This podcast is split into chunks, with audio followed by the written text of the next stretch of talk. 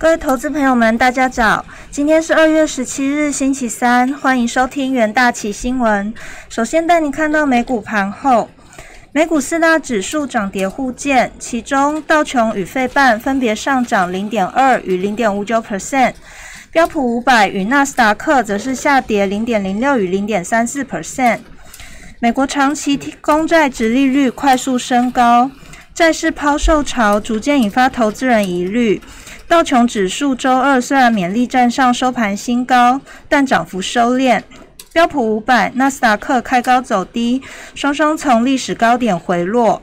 科技股下挫，苹果跌了一点六 percent，台积电 ADR 则是上涨一点四四 percent，来到一百四十点零五美元，缔造历史新高。疫苗大规模施施打，点燃经济复苏的希望。宽松资金行情延续，加上有恐慌指数支撑的 CBOE VIX 指数下降到二十以下，都有助于美股近期涨势。美股三大指数上周在台股封关期间改写历史纪录，周一逢国定假日休市，周二开盘继续走高，但随着美债值利率快速上扬，美股盘中陷入震荡。十年期美债指利率周二盘中触及一点三零九 percent，是逾一年来首次突破一点三。利率上扬会导致股市失去魅力，也威胁受益于低利率的科技股等类股的涨势。金融股则因利率上升的预期而上涨。能源股的方面则是晋阳，美国能源重镇德州遭遇冬季风暴侵袭。电力系统瘫痪，数百万户轮流限电，能源生产陷入混乱。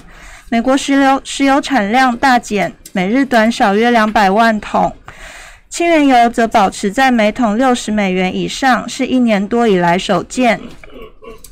疫情方面，全球新冠疫情持续发烧。据美国约翰霍普金斯大学即时统计，全球确诊数已飙破一点零九亿例。死亡数飙破两百四十一万例，美国累计确诊超过两千七百七十三万例，已有超过四十八点七万人病故。尽管冬季风暴影响疫疫苗的运送，但拜登政府乐观预期，上任百日内可完成替一亿人接种疫苗的目标。白宫周二宣布，本周运送到全美各地的疫苗将从每周一千一百万剂提高到一千三百五十万剂，比拜登上任时的水准提高了五十七 percent。在欧股的部分，周一泛欧指数大涨一点三 percent，收在一年新高。而周二，欧洲矿业股和银行股续扬，但是其他类股多数走低，拖累了整体盘势。泛欧指数小跌零点二七点，收在四百一十九点二零点。矿业巨擘佳能可攀升两 percent，引领欧洲矿业股站上近十年高点。全球矿业龙头必和必拓的半年度获利创七年新高。发放的其中股息打破空前纪录，股价股价走高一点五 percent。各国扩大实施刺激措施，疫苗逐步开打。市场预料将触发全球需求，原物料价格走升，铁矿砂和基础金属价格冲高。受到疫情痛击的欧洲银行股重获投资人青睐，来到十一个多月高点，但是股价仍远低于疫疫情前的水位。据欧洲统计局公布，去年第四季欧元区 GDP 季减零点六 percent，年减五 percent。此一数据优于欧洲统计局早先预计的季减零点七 percent 以及年减五点一 percent。由于今年第一季欧洲持续封城，外界担心欧元区可能会陷入二度衰退。GDP 连续两季下滑，就符合经济衰退的技术定义。其他欧洲指数部分，英国富时一百指数与德德国 DAX 指数呈现小幅下跌，法国 CAC 指数则呈现小幅收涨。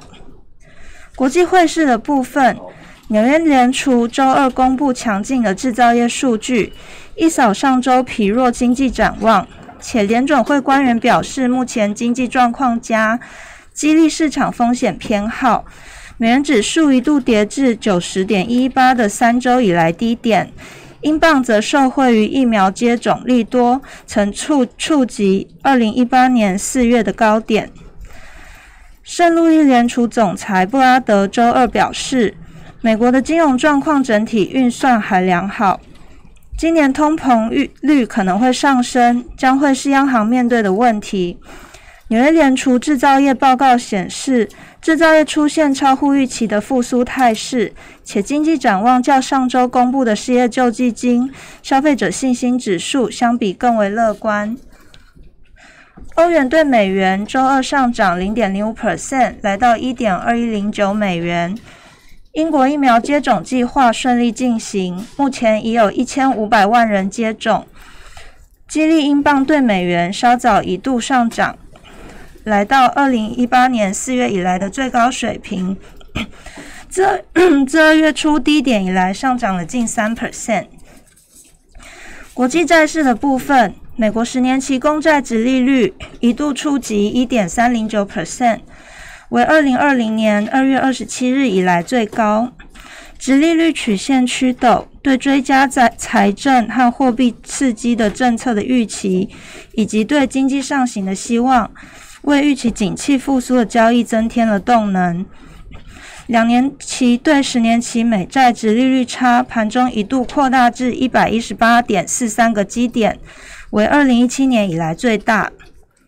欧债的部分，德国十年期公债值利率触及六个月以来最高水准，应对经济复苏的预期和美国非同寻常的财政刺激措施，推动值利率全线走高。德国十年期公债值利率升至去年六月以来的最高水平，上涨三个基点，来到负的零点三五三 percent。